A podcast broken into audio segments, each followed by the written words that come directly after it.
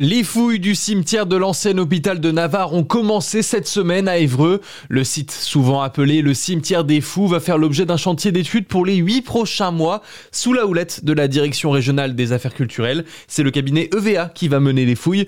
Anne-Sophie Vigo est la responsable de l'opération. Le but est d'étudier les rites funéraires sur une période qui va des années 1860 aux années 1970. Dans un premier temps, on réalise un, relevé hein, de tout ce qui va être visuel hein, sur le terrain. Donc tu vois les croix, les calvaires on réalise des photographies.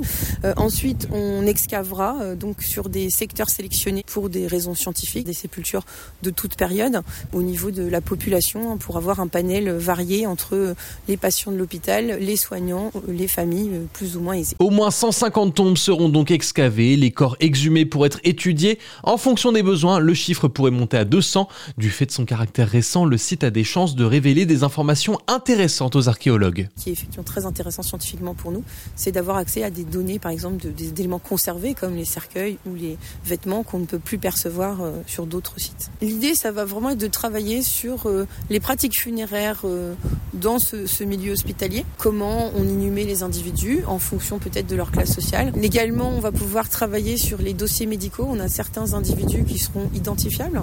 On pourra observer les répercussions en fait des pathologies observées par les médecins de l'époque sur le squelette. En général, les, les cimetières sont encore en activité. L'ancien cimetière compte environ 800 tombes en tout. Celles qui ne seront pas étudiées seront progressivement exhumées à partir de l'été prochain afin d'être menées vers un nouveau lieu de repos.